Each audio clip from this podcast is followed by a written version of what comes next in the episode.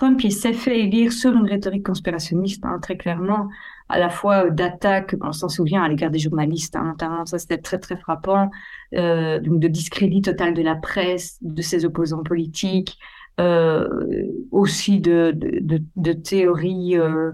euh, très racistes par ailleurs, hein, théorie civilisationnelle dont je parlais. Donc, euh, moi, je dis souvent que Donald Trump, c'est un tournant majeur, pas seulement pour les États-Unis, d'ailleurs, hein, pour la scène internationale, parce que c'est vraiment l'antisystème qui prend la tête du système, quoi. C'est-à-dire que c'est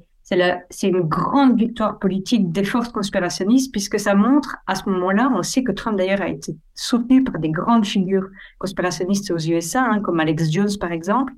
et qui, ça a montré que ces, ces forces-là avaient maintenant la puissance, une force de frappe telle qu'ils pouvaient mettre au pouvoir euh, quelqu'un à la tête de la plus grande puissance mondiale, quoi. Et donc, c'est un, un virement très, très fort parce que je pense qu'on l'a pas tellement, pas assez mesuré. Ça, ça montrait déjà le caractère majoritaire ou mainstream du complotisme dans la société. On quittait déjà tout à fait le caractère marginal. Je dis ça parce que pendant très longtemps, pas moi, mais pas mal d'experts du, ou bien de commentateurs du complotisme euh, présentaient le complotisme comme un phénomène relativement marginal, disaient que c'était quelques petits groupes un peu radicalisés, etc.